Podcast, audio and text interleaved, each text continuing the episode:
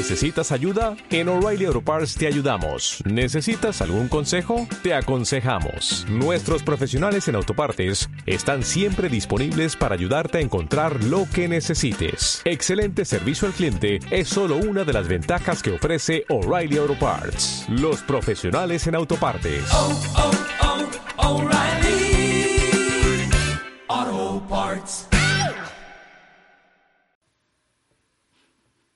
Hola, buenas noches a todos y todas. Soy Pablo Castillo, Neo Rider, junto con Irene de Aro, que aquí la tenemos con nosotros ya liadísima con los comentarios.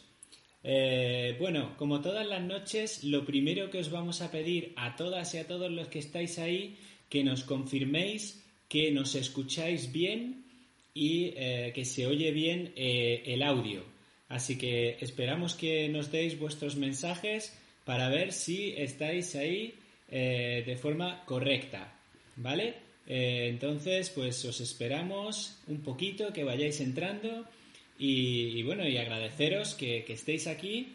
Eh, un momento, que estéis aquí, pues esperando a nuestro invitado que tenemos hoy para cerrar esta temporada en el canal, que es una, auténtica pasada, que lo tenemos esperándonos ya ahí. Vamos a ver si no nos da problema. Eh, sí que te voy a pedir eh, que gires la pantalla si puedes para que te veamos de forma más grandecita, ¿vale?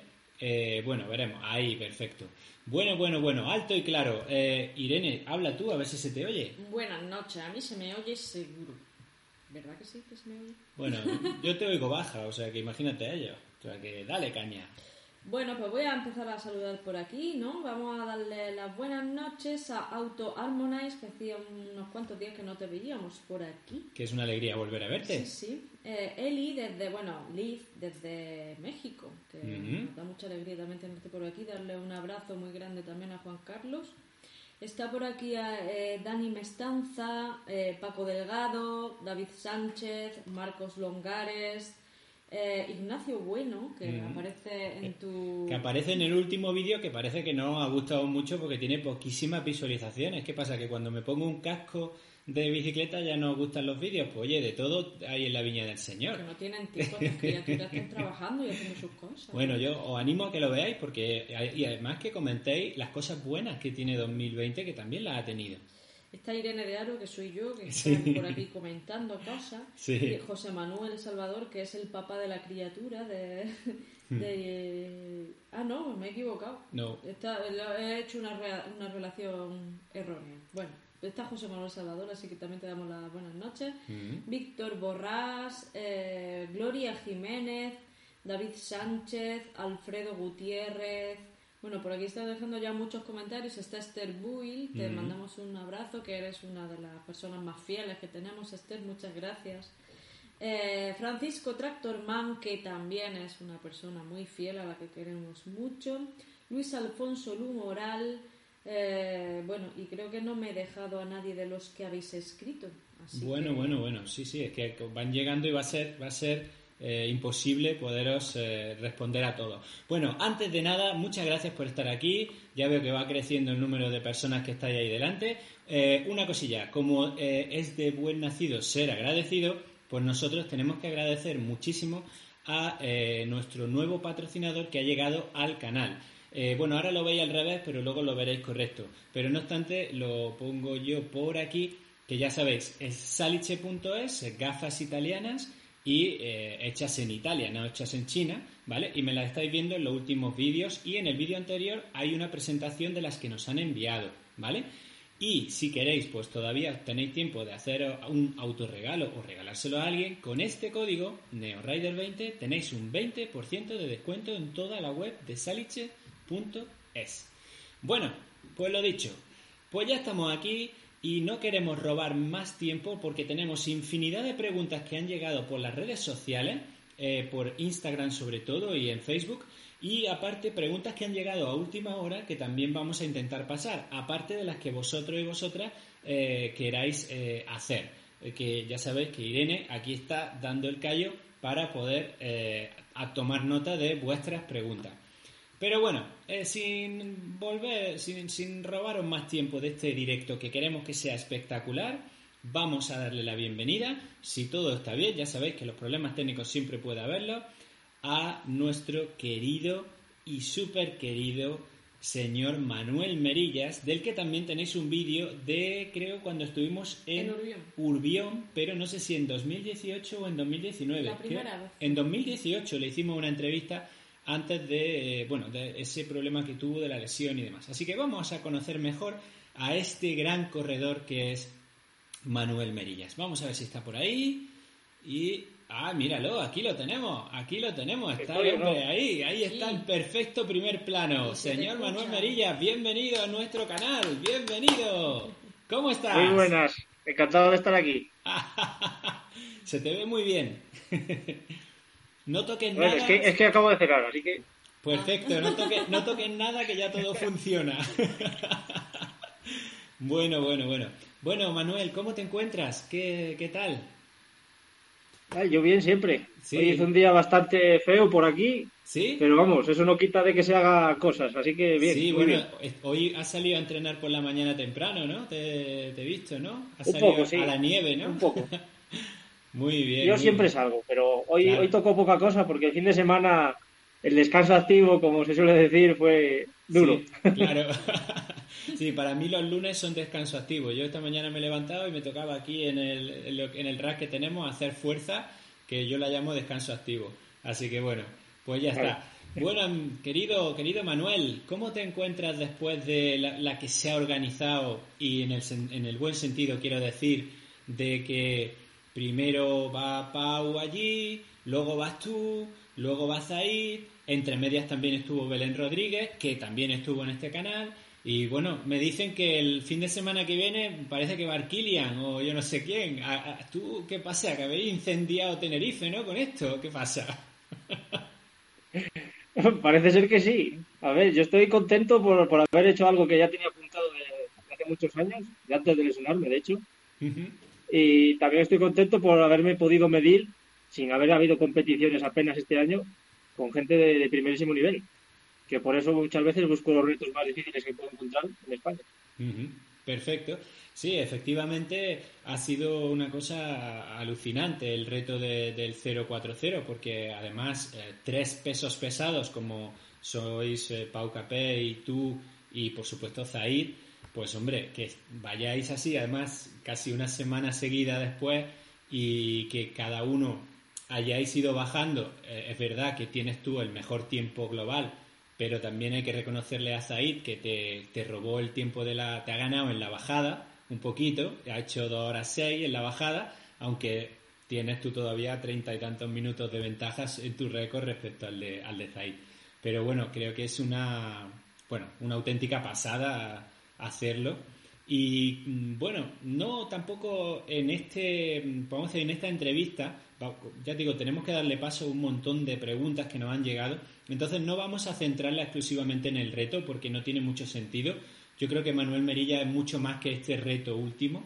Entonces, bueno, pues creo que me gustaría, mi pregunta personal era un poco saber más acerca de cómo fue tu recuperación de una operación tan delicada como es una operación de, eh, del talón de Aquiles, que es algo que a todos los corredores nos aterra. Entonces, ¿cómo fue eso y esa podemos decir, esa travesía del desierto que tú pasaste? Fue un infierno, empezar. Hay que empezar por ahí. Pero la transición esta que hablamos al final fue un tiempo bastante largo, fueron unos dos, bueno, fueron tres años de lesión y dos años de, recuperación hasta poder tener libertad. Pero eso no me quitaba de que no pudiera volver a correr nunca. Porque es que no, había muchas posibilidades, de hecho más posibilidades de que no pudiera volver a correr que de volver a correr. Y la verdad que esa transición que hablamos, pues es que pasó de todo, porque coincidió muy mala época en muchos sentidos de mi vida, no solo la lesión, porque al final todo va de la mano, está de mala hostia por lesión, está de mala hostia para todo. Y había, un había muchas cosas. Y al final, pues lo que me tocó hacer fue, como yo le digo siempre a un amigo que se llama Carlos, que hago algunas rutas guiadas y tal, yo siempre le digo, para, saber dónde está el sol hay que tocarlo, ¿vale? Hay veces que lo tocas con la mano, pero yo te la toqué con todo, con todo el morro. Y ahí me tocó empezar de, cero, totalmente de cero, hasta, hasta el día de hoy. Que bueno, ya veis que voy bastante bien, he tomado muchas decisiones entre medias y al final, pues ahora estoy mejor que nunca, deportivamente. Sí, sí, totalmente. Hombre, el récord que has hecho es una auténtica maravilla en el sentido de que eh, se ve la calidad que tienes deportivamente, que es verdad que este año pues no la has podido demostrar en competiciones y demás, pues porque casi casi no ha habido, ¿no? O, bueno, casi no ha habido. Exactamente. Pero bueno, sí la verdad que tras la lesión yo tenía plan marcado este año. De, o sea, mis entrenamientos no iban de visión como hacen hoy en día, de año en año o de temporada en temporada, que al final son 10 meses al año, lo que hace una temporada cada corredor. Y mi visión iba encaminada a tres años, a este año, pero ahora va a ser para el siguiente. Bueno, ya tendrás, más tiempo. Claro, lo que tuviste para pensado para 2020 lo habrás pasado a 2021, imagino, un poco, ¿no? Eso es. Pero bueno, que sigue quedando años. Claro. Sigo teniendo 29 años que intentarlo, así que me fastidió dos años, dos, casi tres años de mi vida la lesión, pero ahora volvemos a estar igual. Bueno, bueno. Pues mira, Manu, yo no quiero robarles a la gente porque hay que agradecer eh, hay que agradecerles pues ese bueno las la muestras de cariño que han llegado también en nuestras redes sociales hacia ti y demás y entonces voy a ir pasando las preguntas eh, intercalando preguntas del directo con las preguntas que nos han llegado en las redes sociales y me gustaría si no te importa eh, que a las respuestas las hagas bastante sintéticas para que podamos dar voz a todas esas preguntas que han llegado, ¿vale? que yo sé que tú eres sintético, pero que intentes pues, que no te enrolles mucho, valga la redundancia, para que lo podamos hacer bien, ¿vale? Pues mira, vamos con la primera, que nos llega aquí, los voy a poner un poco más grandes porque si no es que yo ni las veo. Dice, ¿podrías explicar eh, todos los aparatos que llevabas el día del récord de la 040? Eh, y lo pregunta Lolo Nogales. Lolo Nogales, vale, eh, no tenía manos. O sea, aun teniendo cuatro manos, me faltaría. Llevaba el más importante, que es un geolocalizador, un spot, que eso es de, eh, es un GPS que te manda la señal en directo y en vivo, pero yo no tengo ningún contacto con ese, con ese GPS, o sea, es todo exterior a mí. O sea, el track, todo lo demás lo recibe el que lleve la empresa o el que lleve las historias estas de, del spot y él veía todo sin yo tener ningún contacto con ellos. Después llevaba un reloj que me prestó un amigo y llevaba también el móvil con el Strava activado y después estoy haciendo un estudio, bueno, estoy ayudando a un amigo a hacer un estudio sobre los potenciómetros para correr y también llevaba un aparatito que se lleva en la zapatilla que pesa 10 gramitos un que se mide también desde nivel, un recorrido y distancia. Sí, se llama Street. Street. El Street, eso, es un Street. Muy bien. Llevaba el aparatito ese y ahora estoy usándolo para estas cosas y para más. Sí, sí, sí. yo entreno también por potencia. sí, sí. Según llegué, a, según llegué no sabía. Pues habrá que... que lo que, tenía que hacer yo para el reloj era lo importante. Claro, pues tienes que hablar con los de Polar porque con este que estoy yo usando ahora, con el, el Vantage V2, tienes la potencia directamente ya en la muñeca, no necesitas ponerle nada en la zapatilla. Y a mí me está gustando mucho, ¿sabes? Yo quiero ir relajado por montaña, pero haciendo un ritmo, por ejemplo, de eh, el otro día, ¿cuánto fue? Sí, más o menos. De 8 kilómetros por hora, pues 295 vatios. O sea, es, fantástico, la verdad, entrenar por vatios. Va muy, muy bien. No sé, le, pasé todos los datos al chaval este que está mm. haciendo el estudio y tal.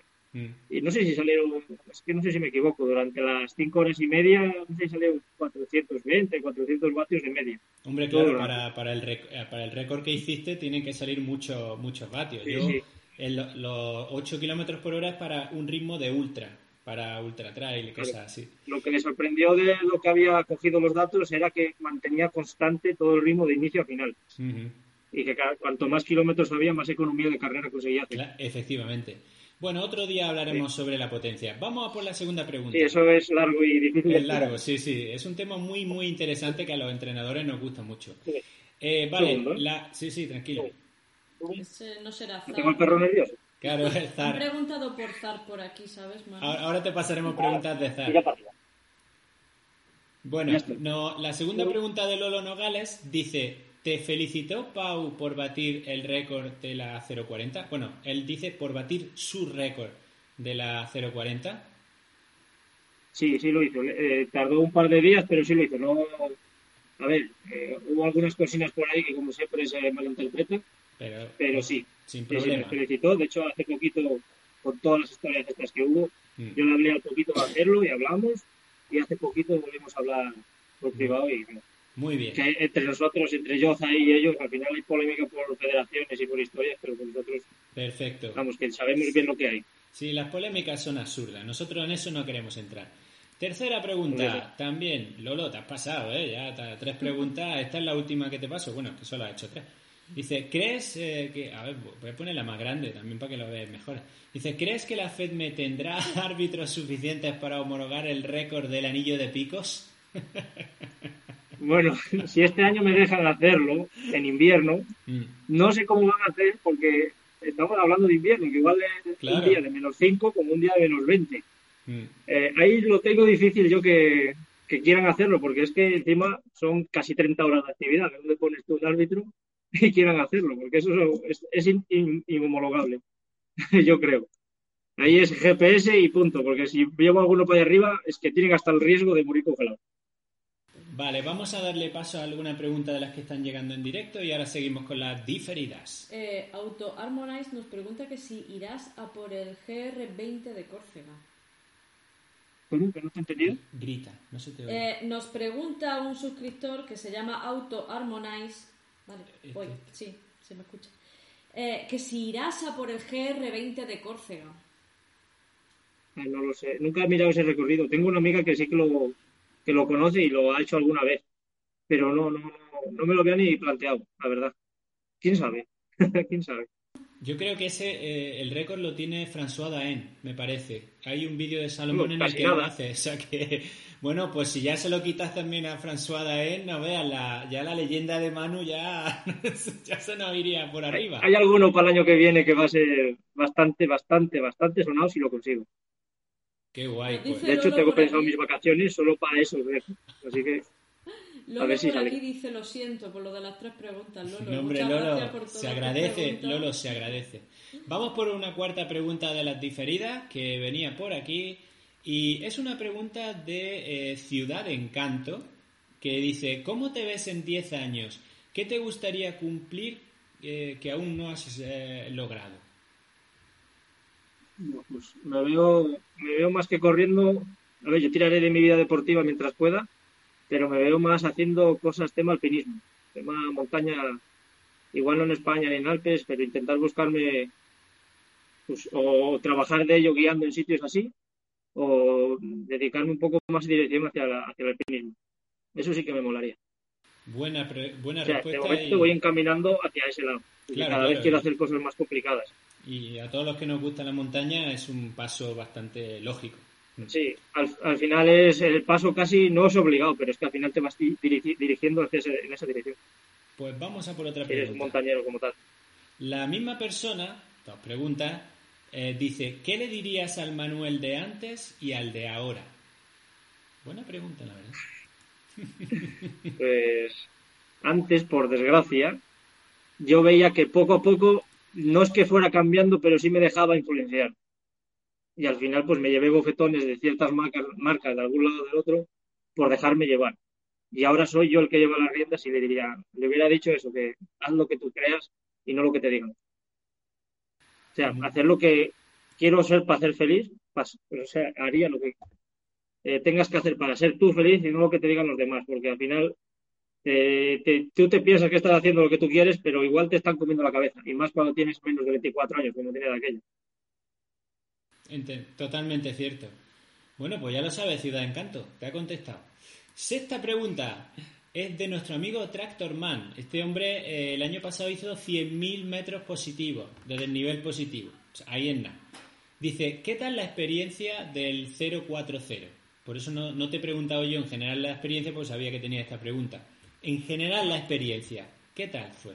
en general, a ver, en general de la, de la 040 me quedo más con la semana que he estado allí, conociéndolo todo, porque es que me he conocido cada, cada senda, cada sitio allí de la zona, ya sea cerca del mar o arriba, Canalga, los gigantes, he conocido un poco todo, me han quedado muchas cosas, pero en cuanto a la 040 es que te pones allí y dices que tienes que subir a aquel bicho que está ahí arriba y es unas, una, hay unas sensaciones diferentes que no se pueden conseguir en otro sitio, porque es que es totalmente diferente a lo que suelo vivir en, mi tierra.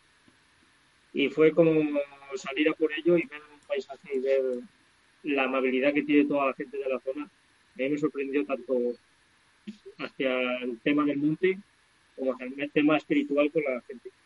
No sé, es diferente. La verdad que cuando nosotros hemos estado también allí corriendo, no en Tenerife, pero sí en Gran Canaria o en La Palma, eh, la sensación que tú dices de la gente es espectacular. Es un, son gente muy, muy cercana. amigos de los que, yo pensaba que no podían conseguir allí. Totalmente. O sea, que no paramos. Es que de una a bueno. Pues aquí tenemos dos preguntas. Otra nueva pregunta de Auto Harmonize que nos pregunta que qué rasgo de tu carácter, deportivamente hablando, cambiarías o modificarías. Estoy, soy muy cabezón. Es que puedo darme, o sea, es que si te digo que bajo el urriello, eh, no sé, que tumbo el urriello, lo, lo chupo abajo y lo bajo. Es que soy demasiado cabezón. Y hasta que no consigo, por ejemplo, yo tengo una, una un, un objetivo con la travesera y es que lo voy a intentar hasta el día que me muera. igual que con eso, qué objetivo es, soy demasiado, demasiado cabezón y demasiado no perfeccionista, disciplinado para estas cosas. O sea, intento medio controlarlo todo. ¿Y cuál es exactamente el objetivo que tienes con la travesera? Es secreto. bueno, ese, está apuntado el número uno de, mi lista de retos. Pero ese objetivo, eh, imagino que fuera de la carrera, porque desgraciadamente, por más que lo intentamos, y yo he colaborado en la campaña y demás, el Principado está por matar la carrera. Lo están intentando, pero ya llevan de los ocho, bueno, de los diez años que llevo conociendo esa carrera y los siete años que la mm. llevo haciendo, mm. eh, llevan haciéndolo, intentándolo siempre. No, pero ya de momento no lo han conseguido. puede que lo consigan esta vez. Sí, puede que lo consigan. Pero yo voy a seguir haciéndolo aunque sea por solitario. Exacto, exacto. Vamos a por este año lo iba a haber hecho, pero al final no hice otras cosas. Vamos a por otra pregunta. Eh, bueno, esta no es pregunta. Esto es un amigo del canal, Runcations, que dice Manu a la selección. Pues ya está, eso dice. Bueno, si me llaman yo voy, yo siempre lo intento, aunque hay veces que, claro, no hago las pruebas que ellos quieren para seleccionar porque no me cuadra porque tengo trabajo, porque me queda muy lejos, o porque directamente no me interesa la carrera y, siempre que puedo voy. Si me llaman, yo voy. Perfecto. Uh, otra más. Dice, de, y esta sí era su pregunta, dice, para mí el mejor eh, que juega cada día junto con su fiel perro Zar, mm, modesto y trabajador. Pues no es ni pregunta, es lo que te dice. O sea, dice que eres el mejor, que cada día sabes con Zar y... bueno, vamos Irene con alguna de aquí. Por aquí hay varias preguntas. Víctor Borrás Conejero nos pregunta eh, que, ¿qué te parece que sea olímpico el skate? Que esto abre una puerta a que algún día lo sea el trail running. ¿A ti te gustaría que el trail running fuera olímpico? A ver, no hay deportes que no se merezcan nada, pero es que al final el skate es, olímpico, también es el curling, también hay deportes que porque si son ellos, ¿por qué nosotros no? Al final el deporte más bonito, más sacrificado y al final es como algo parecido al ciclismo. Estos son horas y horas y mucho entreno, pero que no está valorado en ese aspecto. Hay mucha gente que está en contra de que sea olímpico porque cambiarán el deporte, pero no tiene por qué. Siempre va a haber cosas que te van a gustar de una manera y otras que tienen que cambiar para otra cosa cada uno decide lo que quiere hacer después. Si te apetece entrenar para eso, pues entrenas para eso en ese año. Y si no, pues entrenas para tus cosas. Pero sí, estaría bien que fuera olímpico, yo molaría. Totalmente, sí, sí, es así.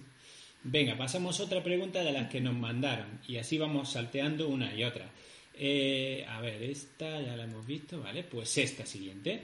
Eh, vale, mm, vamos a ver. Javi Sí, que dice, eh, joder, por fin tenemos, tenéis amarillas. Bueno, es que no creáis que nosotros tenemos una varita mágica y aquí viene la gente que, somos muy pequeñitos. Dice que nos cuente sus secretos para pegarse esas palizas sin lesionarse. Eh, a ver, hay quien dice que ningún lesionado se lesiona cuando ya está lesionado. O sea, yo no estoy lesionado en. Lo que pasa es que siempre voy a tener una pequeña molestia ahí y mi secreto es muy sencillo. Hago ejercicios para todo el cuerpo. O sea, eso quiere decir que imagínate que me caigo, salto y retorno el tobillo, lo que sea. Pues tengo esa parte del cuerpo muy fortalecida. Pero sin embargo, si me caigo esquiando y doy vueltas como trapo, me cuello, te rompe, pues también fortalezco toda esa zona, porque al final los músculos no sirven solo para generar fuerza, sirven para protegerte. Eso y que hay gente que es más propensa a lesionarse y otra no.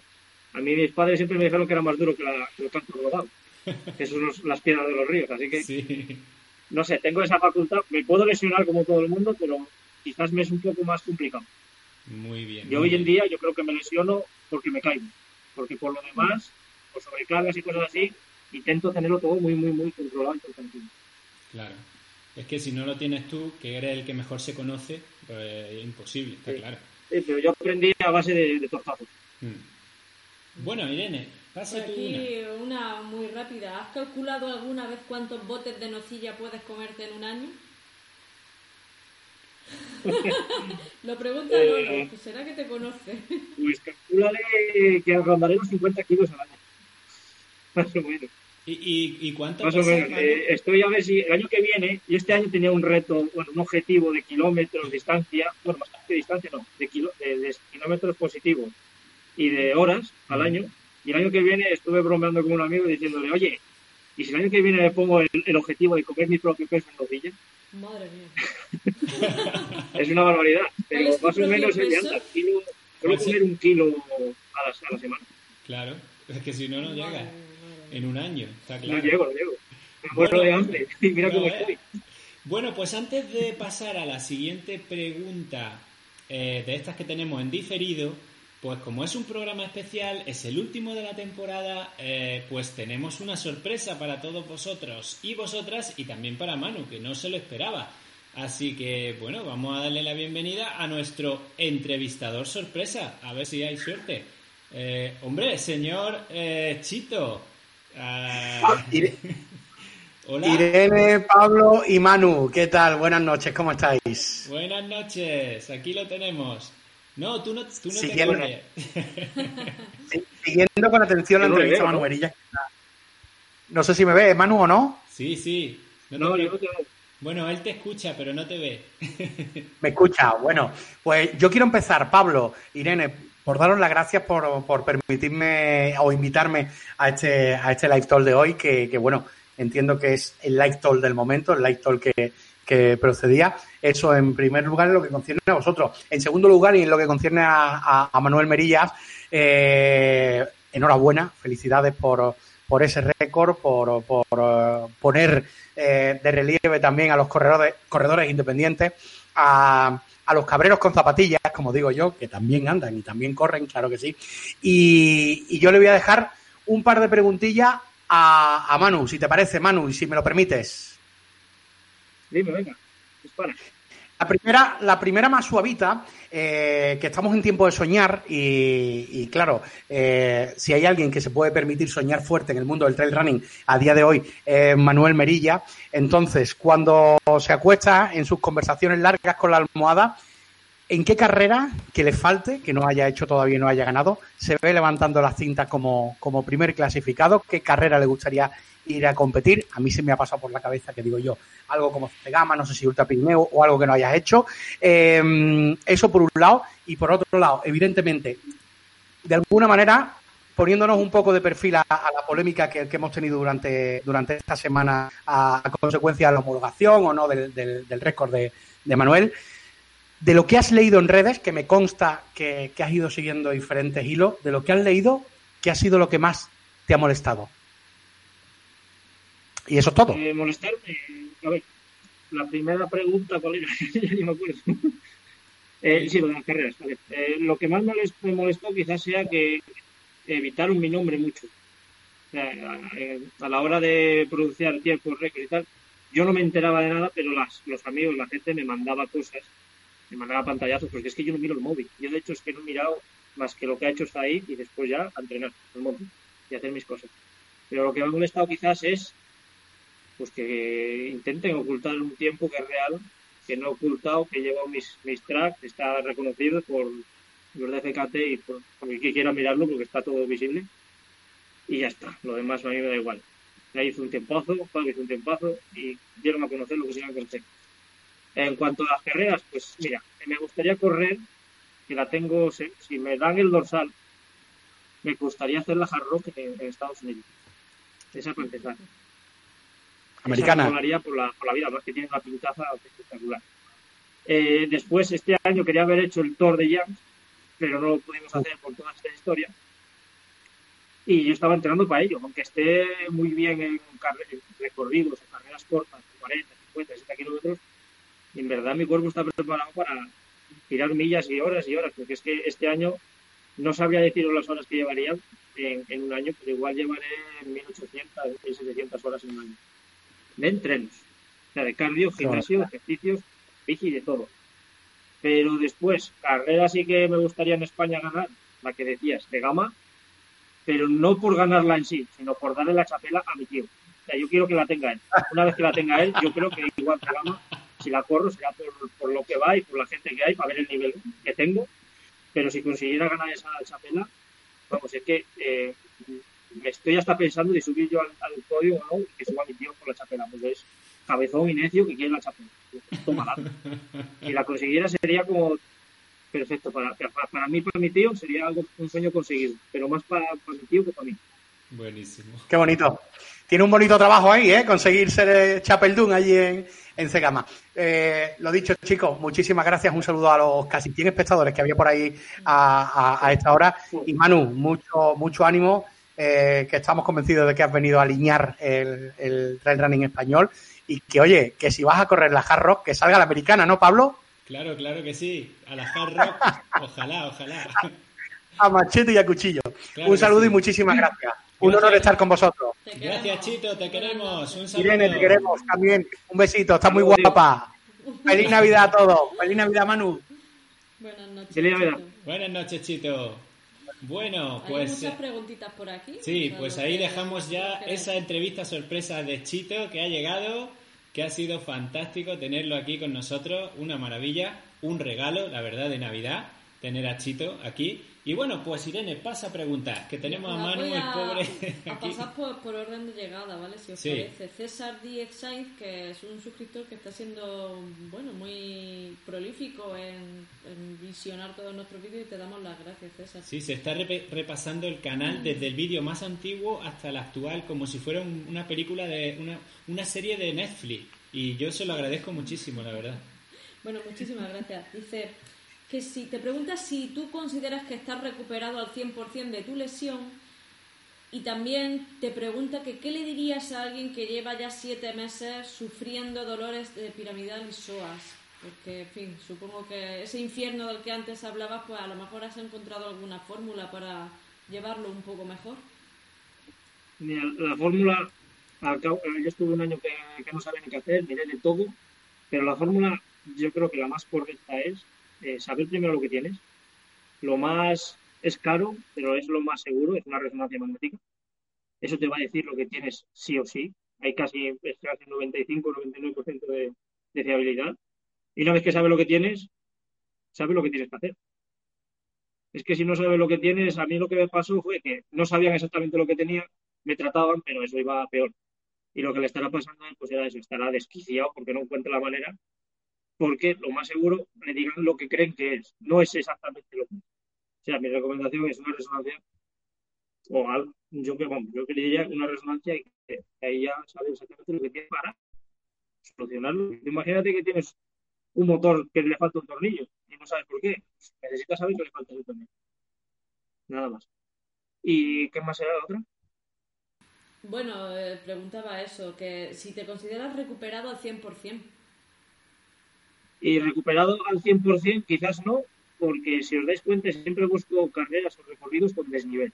O sea, yo si hay tramos de 15, 10 kilómetros, 20 kilómetros de mucho correr, de estar todo el rato por debajo de 3.30 o 44 minutos el kilómetro, no se me, no, no afecta la lesión, pero se me resiente o me duele.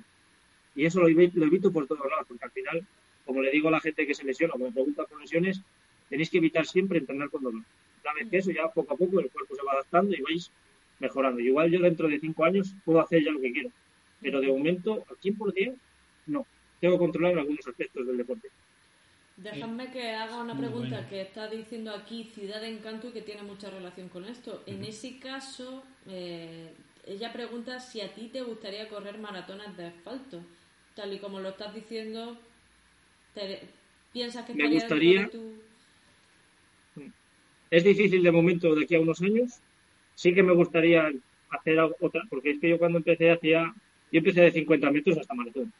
Hice todas las distancias, pero claro, con 17 años y llevando entre 3 y 6 meses eh, entrenando. O sea, es que no sé exactamente dónde puedo llegar.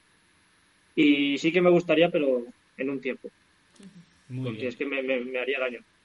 Mira, te voy a pasar una pregunta de las que nos han llegado de... Eh, eh, bueno, es que los nombres que nos ponemos a veces en Instagram son impronunciables, pero es Ainzain o Ainzane, que, me, pedía por favor que te pasara las preguntas, tal.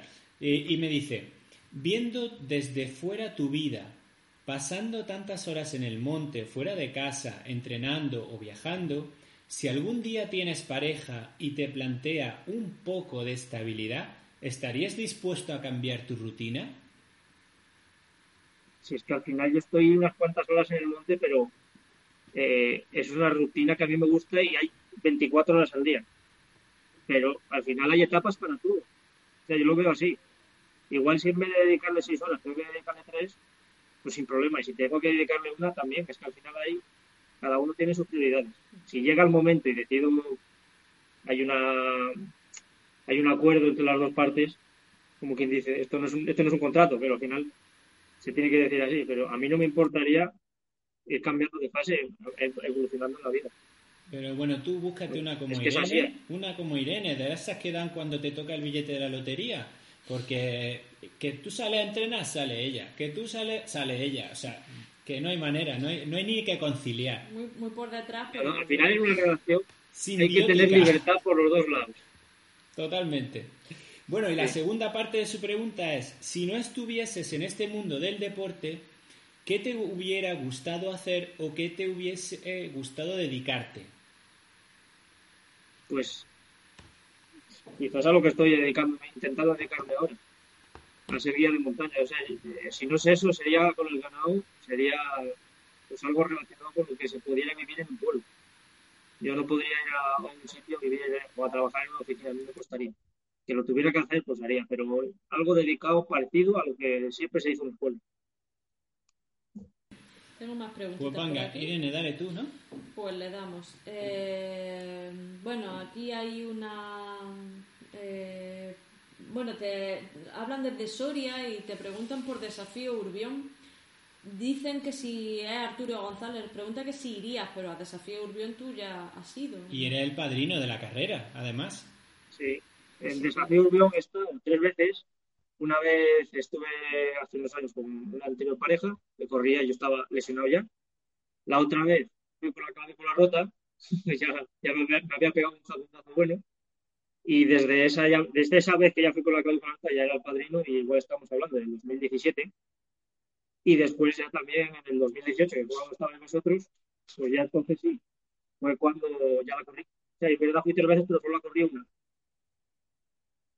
Así que, y volveré. Vamos, que sí, volveré. Porque además allí el que la organiza es un amigo mío de toda la vida, que jugamos al fútbol. Mm. Nuestro, querido, Paquillo, nuestro querido Paquillo, ¿no? Paquito, Paquito. Claro, Los queremos mucho a la gente de Desafío Urbión, así que vaya por aquí nuestro beso de corazón.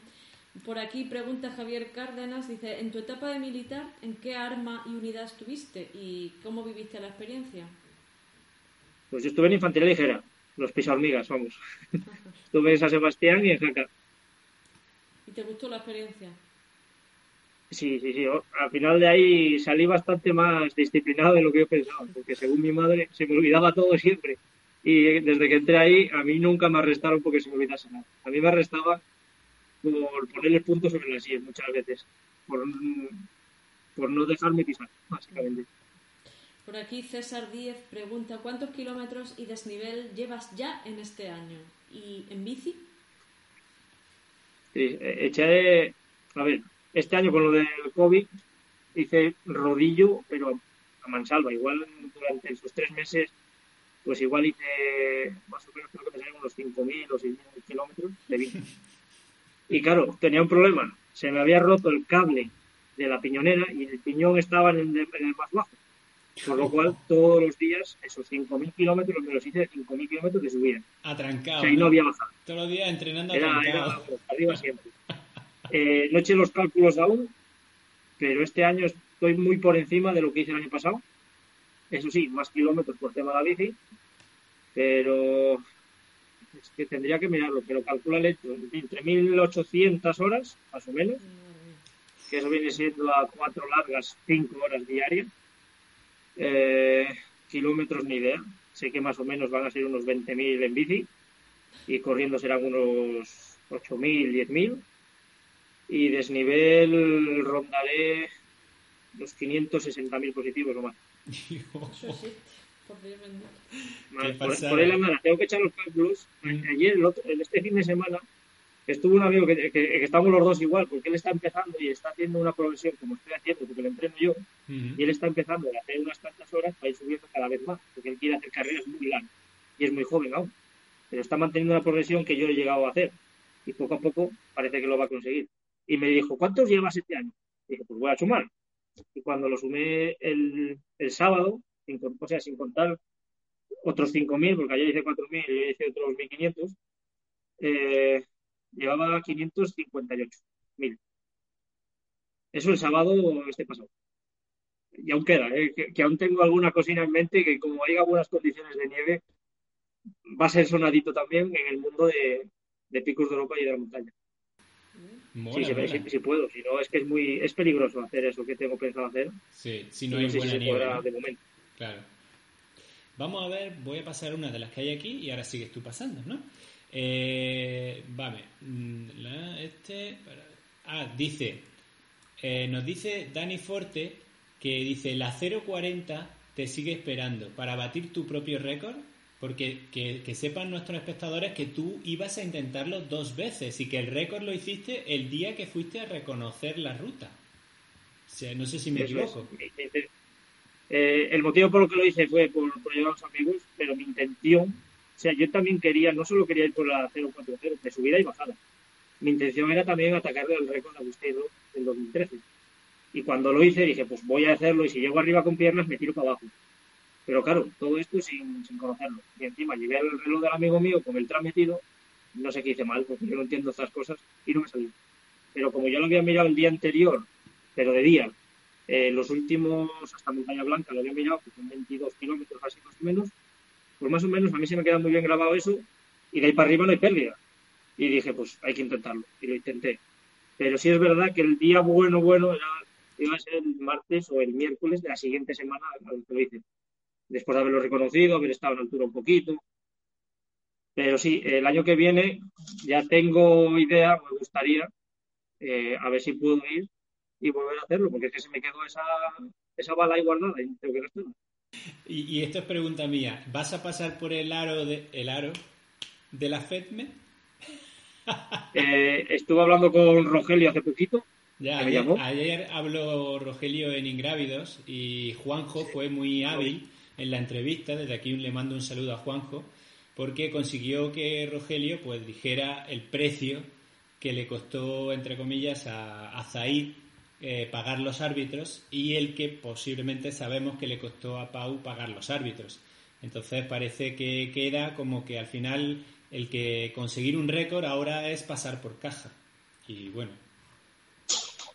Sí, no queda muy bien decirlo así, como pasar por caja, pero es que al final es así de común.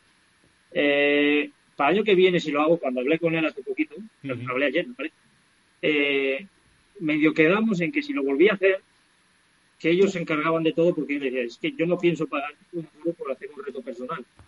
¿Vale? A mí no me parece correcto, en verdad. si queréis estar allí, estáis allí y lo hacéis. Pero si no lo queréis reconocer, a mí me da igual, porque esto son cosas entre yo y la montaña. ¿Vale? Igual que lo hice esta vez, esta vez lo hice bien con el geolocalizador y con todos los sistemas de medición. No, y aparte la web está, está, acreditado en la web de los FKT, o sea, es que tu, reto, tu récord está totalmente acreditado. Otra cosa es que ahora se quiera decir que, me pueda pedir que bueno que, me pueda pedir está, está, en el Strava o si no está en el Surto, sino que lo miren en el FKT, que ahí está mirado Exactamente. Pero sí, si lo quisiera volver a hacer, no sería pasar por el aro, como dices tú, de toma, Tacatá. Pero sí me gustaría, y si, si ellos quieren, que lo vuelva a intentar y que lo vuelva a intentar con sus reglas. A mí no me importa que haya un tío bajo un kilómetro y otro tío arriba. Vamos, al revés, que me den así a un botón y, yo empiezo a arrancar y ya llegaré. Perfecto. Pues Irene, lanza. César Díez pregunta, dice, ¿has notado en tus entrenos en la naturaleza un aumento de número de animales con esto del confinamiento? Eh, ¿Les ha venido bien a los urogallos y a los osos? ¿Tú ves más animalillos por ahí? yo trabajé con el urogallo prácticamente un año hace poquito. Y la verdad que, a ver, los uruguayos sí que lo han tenido que notar, pero al final es poco tiempo. Y en esa época, si no me equivoco, pues deberían de estar con, con la apuesta o con los huevos, más o menos lo andarían por ahí. Más bien con la apuesta. Y sí que les vendría, se les viene bien, pero es que al final los uruguayos no es que haya problema entre ellos, es que no se encuentran muchas veces en el monte, no llegan a acuerdos y los depredadores, no el humano, los puede espantar, pero los depredadores son los que se comen las crías, se comen los huevos, que era lo que me dedicaba yo, a quitarle los depredadores. Al final con la gente, la gente va al monte y si saben lo que tienen que hacer, al ser parque natural, eh, reserva de la biosfera o tal, hay que estar en silencio, hablar entre nosotros y ya está. Así no molestas apenas, casi, hay, casi no hay impacto. Pero a la hora de la fauna en el monte, sí que seguro que le vino bien, porque claro, eh, imagínate, por ahí arriba lo que tiene que haber, aquí hay muchísimos rebecos, siempre hubo muchos. Eh, en otros sitios hay muchos jabalíes, ha habido la de Dios de ellos, por más. Y lo que más se notó fue que se cerró como todas las sendas y todos los sitios, en sitios en los que pasa mucha gente, se cerró. En mi pueblo de Valseco, que pasamos yo y mi tío, allí es siempre igual. Se cierra, se abre, se cierra, se abre, según crezca la vegetación. Pero claro que se notó. O sea, más que notarse a la hora de la fauna, yo creo que se notó mucho en la vegetación y en todo lo que hay en el monte. Ahora. Una pregunta técnica, Manu. Nos pregunta Francis eh, que cuál es tu VO2 max, si lo sabes. Pues mira, llevo queriendo hacerme una prueba de esfuerzo en condiciones, pues igual desde corrí en Barbudo en 2018. Quería haber ido a, Valencia, a algún sitio así de, universidad que quieran hacer algún estudio y tal, pero al final nunca me arregla porque está muy lejos. Después quise haberlo hecho en, a finales del, del 19 en León, el CAR, pero no me gustaba cómo lo hacían, porque al final yo quiero un pendiente, un recorrido con pendiente, y nada. Pero la vez que lo hice, que fue antes de la lesión, eh, lo hice en Zaragoza y la no había máscara. Era un tubo aquí, cuando lleva toda la leche me caían las botas por todo y salían los equipos por, por donde cuadrado. Y aquel día, si no me equivoco, me salieron entre, entre 83 y 84. Hubo uno o dos máximo. Pero claro, se me salía el aire por todos lados y calcularon que más o menos rondaría los 80 largos. Y, bueno, más bien 86, 88 por ahí andará. Y recuerdo como dato, y así si que Luis Alberto siempre tenía un poco de pique con ese sitio, íbamos siempre los mismos, Luis Alberto, los de Guardia Civil, los del Ejército, íbamos todos al mismo sitio. Y siempre dijeron que el récord lo tenía yo de, aquella, de aquel sitio, de los que íbamos a correr por montaña de la cinta, porque hice eh, si eran dos minutos de serie la última, Luis Alberto hizo, eh, no me acuerdo exactamente si eran 24 de pendiente a 11 y medio por hora o a 10 y medio por hora, y Luis Alberto hizo un minuto y hice los dos minutos. Y eso siempre tuvimos ahí algún pique. Él no lo sabe, yo creo, ¿eh? pero siempre, siempre me gustó. Porque claro, de aquella para mí Luis Alberto, yo qué sé, tendría 23 años yo de aquella. Bueno, bueno, pues ya lo sabemos. Seguramente rondará cerca de entre 85 y 90. Yo creo que estarás por ahí. Tengo que hacer una, una en verdad bien ahora, pero estoy en forma. O el año que viene, puede ser antes de empezar a competir. porque también yo quiero saber cómo estoy. Con la espirometría y demás para que te den exactamente el dato más, sí, sí, preciso. Perfecto. Muy bien, me gustaría, pues, si alguien está haciendo algún estudio de, de, de, de fondo, mm. o sea, no solo la prueba del cuerpo, sino ver cómo funciona el, cuerpo a largas distancias. Eso me mm. encantaría, porque ese cada vez mejor me tire 5 o 10 horas, me meta 10.000, 5.000 positivos. Muy bien. Muy bien. Aprovecho para, ahora que lo veo conectado, Vidal, que os queremos mucho, que os tenemos por aquí ¿eh? presentes, así que... Sí, sí, en las fotillos que están ahí detrás nuestra, que son de Desafío Urbión. De, Desafío Urbión. Bueno, nos preguntan por aquí que si cuando sales a hacer entrenos en montaña de estos un poco complicados que a ti te gustan, con nieve y condiciones difíciles, eh, ¿Utilizas algún tipo de app de seguridad como Alpify o algo así para que mm, se sepa dónde estás en todo momento o, no? Mm, por desgracia no. Por desgracia no. Mi manera de, tener un seguro de vida, como quien dice, es, por ejemplo, yo tengo en casa aquí una libreta puesto eh, los valles a los que solo, ¿no? Pues, eh, por ejemplo, te pongo el Valle de Agüezos, te pongo el Valle de Peñarmil, te pongo Peñauviña, pues solo tienes que mirar en dónde tengo, o sea, yo te, por ejemplo, pongo la fecha del sitio, o pongo la fecha y los valles a los que voy a ir. Y eso es lo que, mi manera de asegurarme que me puedan encontrar sin pasar. Y cuando voy por picos, que me tiro muchos días por ahí arriba sin bajar, incluso semanas, lo que hago es siempre a primera, por la mañana o al atardecer, antes de dormir, coger cobertura, llamar y decir estoy bien en tal sitio. al día siguiente lo mismo. Muy bien. Es importante que, bueno, que esa pregunta no viene mal porque ya sabéis, por ejemplo, se ha iniciado la temporada invernal en Sierra Nevada y este primer fin de semana ya ha muerto una persona eh, escalando la, cara norte del Veleta. Desgraciadamente, pues eh, se ha caído y, ha fallecido. Entonces, tened cuidado siempre que vayáis al monte, si podéis, eh, avisad dónde vais o llevad una aplicación en el móvil como la Starpify o incluso llevad alguna baliza de seguimiento si es que os vais a internar eh, mucho. Nunca, nunca dejéis eso que, bueno, que siempre hay gente que se queda detrás. Eh, otra pregunta de las que nos enviaron. ¿Algún reto en mente fuera de competición ya olvidando la 040? ¿Algo más que quieras hacer? Ya nos has dicho que algo hay, ¿no? Uy, y esto era de... Era de Dani eh, Forte. Para, este año, no, para el año que viene ya. Este año tengo una, una cocina en mente que depende mucho de condiciones de, nieve y de hielo. Es, es muy importante, porque si o, se puede o no se puede hacer, según la manera que quiero hacerlo. Pero sí me gustaría, si nos dejan movernos de provincia, hacer el anillo de picos de Europa en solitario. Eso es algo que nunca se ha hecho. Siempre se ha hecho en parejas o con más gente y en solitario es muy complicado y técnico al final. Hay muchas cosas que controlar. Y para el año que viene, sí, tengo unos cuantos. No te oigo. ¿El anillo de picos invernal o en verano? Invernal. Invernal. De momento invernal. Y después para el verano tengo planeado unas vacaciones para ir a Alpes y allí tengo tres o cuatro montañas que, tengo entre ceja y ceja, sobre todo Y nos pregunta Antonio, ¿qué hay del ultra del Mont Blanc? Pues es que al final el Mont Blanc va a ser para, para largo. Es lo mismo que hablábamos antes de las maratones. En el Mont Blanc yo sé que hay una maratón de asfalto dentro de la propia carrera, que juntas todos los tramos de asfalto. Y eso me echa mucho para atrás. Y también me echa mucho el hecho para atrás de dar una vuelta a una montaña y subir. y sí que la tengo en mente, pero de momento este año que viene no. Igual, si hago el Rock y me voy preparando para el Rock, porque eso al final, primero tengo que conseguir el dorsal, que eso no es coger y escribirte, mm. me tienen que invitar ellos. Pues igual esa es la primera, igual 2022 o 2023 puede ser que sí que le, que le dé el de Mont Blanc. Porque de momento lo que os digo, todo va en la progresión de la adhesión. Tengo que ir controlándome todo mismo. Hombre, yo, a ver, sabiendo lo que te gusta y demás, seguramente en Mont Blanc disfrutaría mucho más haciendo la TDS que la propia UTMB. Sí, pero yo siempre he sido eh, el anillo de los picos de Europa, hay tres, tres anillos. El, el, Vindio, el Stren y el Grande. Yo no puedo ya... siempre tengo que ir por lo gordo. Sí, me pego un tortazo gordísimo, me da igual. Claro, pero no es por lo larga que, sea, sino porque la TDS es mucho más montañera que la UTMB. Yo que he corrido la CCC, al final, la verdad es que es una autopista. Solo que tienes, es una autopista que subes seis veces, bajas, subes, bajas, pero es todo eh, Irene que hizo la OCC, lo mismo. Es, a mí no me parece una autopista, pero bueno,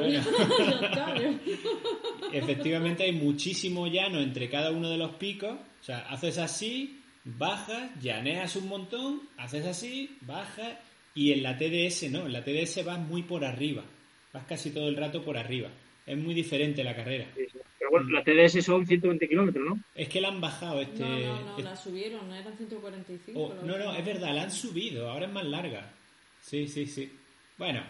Más te da entrenar para 120 que para 160. El, la, que es la más montañera, quédate con eso, si te gusta sí, algo eso sí lo tengo escuchado. Eso sí. Quizás sea la que más me llame, pero ya me he mm. preparado algo. Hay que ir a, a donde están los gallos, en verdad. Sí, sí, a hard rock totalmente.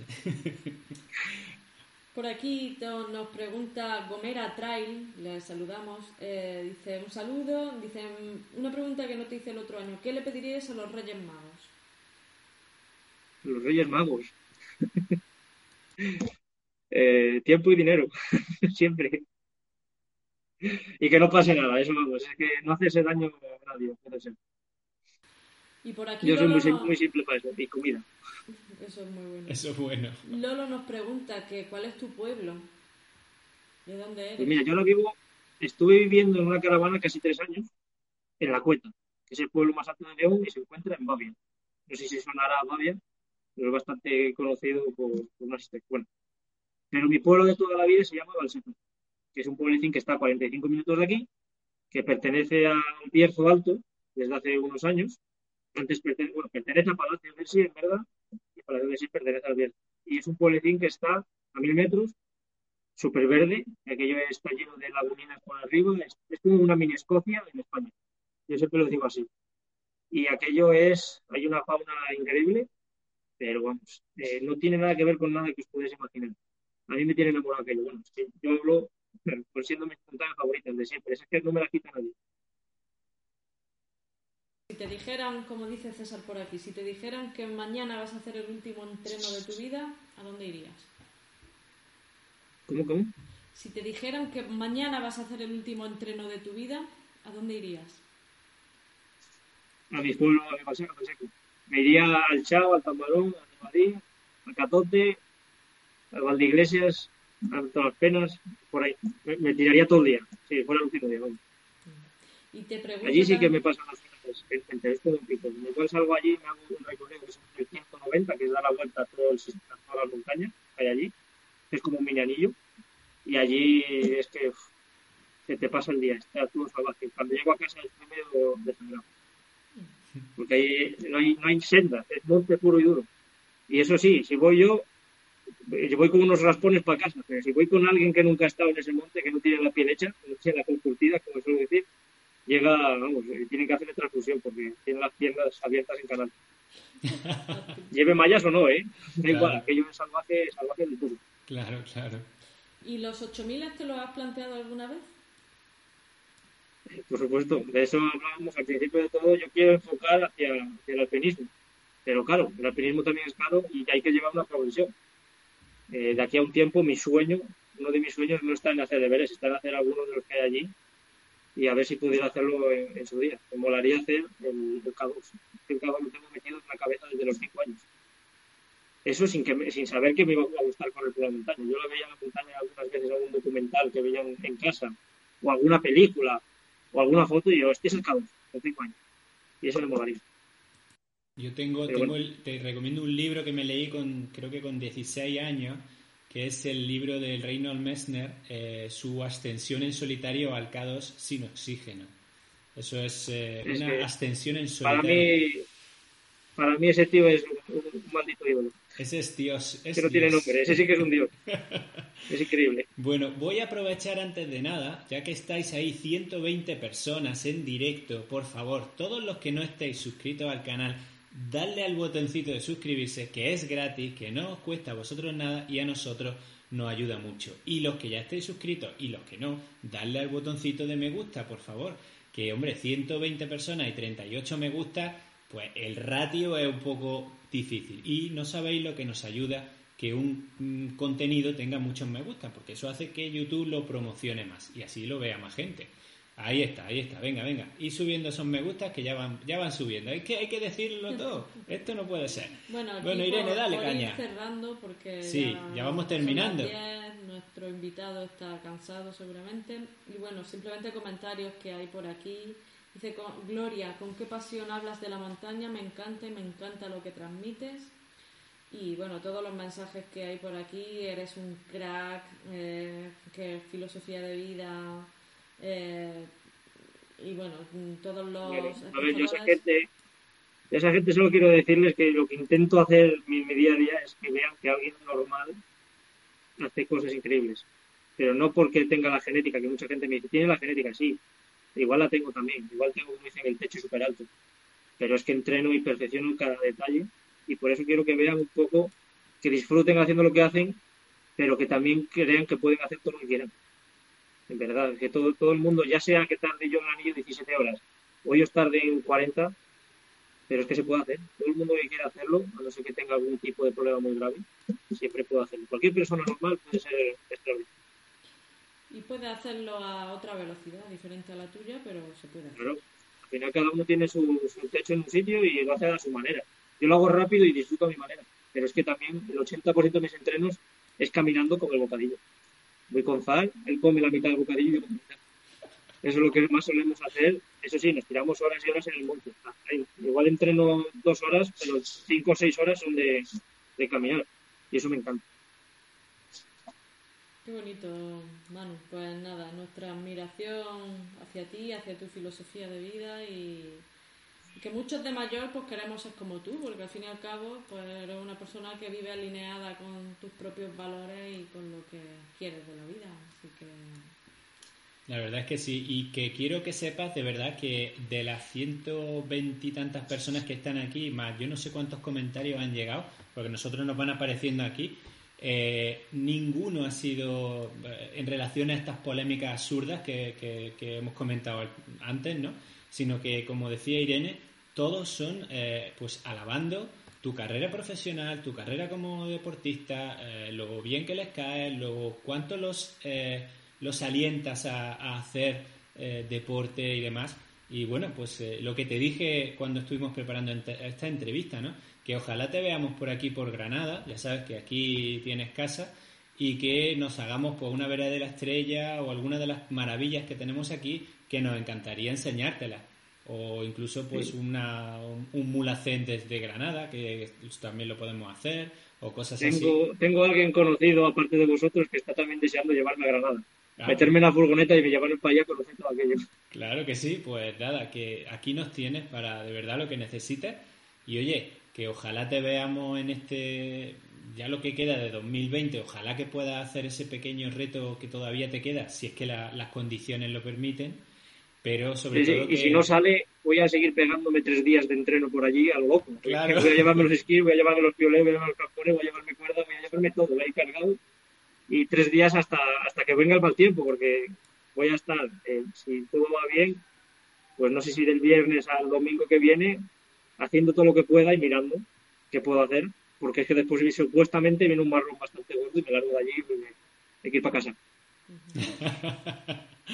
Bueno, bueno, pues lo dicho, Manu, de verdad, muchísimas gracias por estar aquí con nosotros, por cerrar esta temporada de, de entrevistas del mundillo del trail running en nuestro canal de una forma, bueno, yo creo que espectacular, porque vamos, no se puede ser más cercano como, como tú eres en esta entrevista. Y lo dicho, que ojalá tengas un 2021 eh, muy bueno, ya sea tanto en lo deportivo como en lo personal. Y bueno, pues te agradecemos mucho que, que hayas estado aquí con nosotros, la verdad. Bueno, un placer- el placer es mío estar aquí, como estar encima para el último programa. Y como dices tú, eh, si tú piensas que va a salir bien las cosas, van a salir bien. Así que el 2021 va a salir todo bien. Siempre hay cositas que no vas a poder controlar, pero hay que confiar siempre en positivo y, y ver las cosas bien. O sea, que van a salir bien. Y sigue Así que nada, compartiendo un placer. Con, con tu colega. Un saludo a todos y vamos, espero volver a hablar con vosotros después de haber enviado alguno por ahí. Claro que sí, cuando quieras, tú sabes que aquí tienes tu casa. Muchas gracias, Manu. Muchas gracias.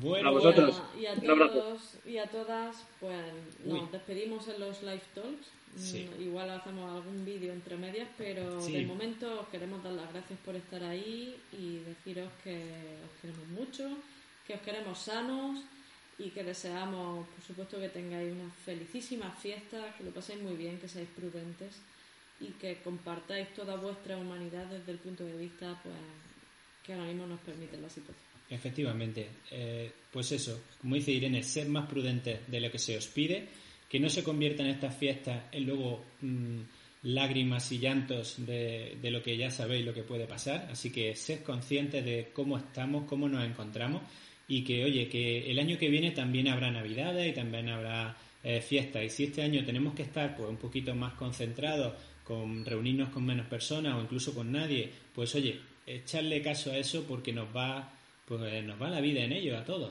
Y, y qué menos. Pues lo dicho, los live talk volverán en enero. Eh, ya lo tenemos preparado el primer programa, así que no os preocupéis, ya hay contenido. Y nada, seguiremos haciendo vídeos hasta que termine el año. Y lo dicho, muchísimas gracias a todos y a todas por estar ahí. Que un seáis... besito a Chito que se han Exacto, que seáis muy felices. Gracias.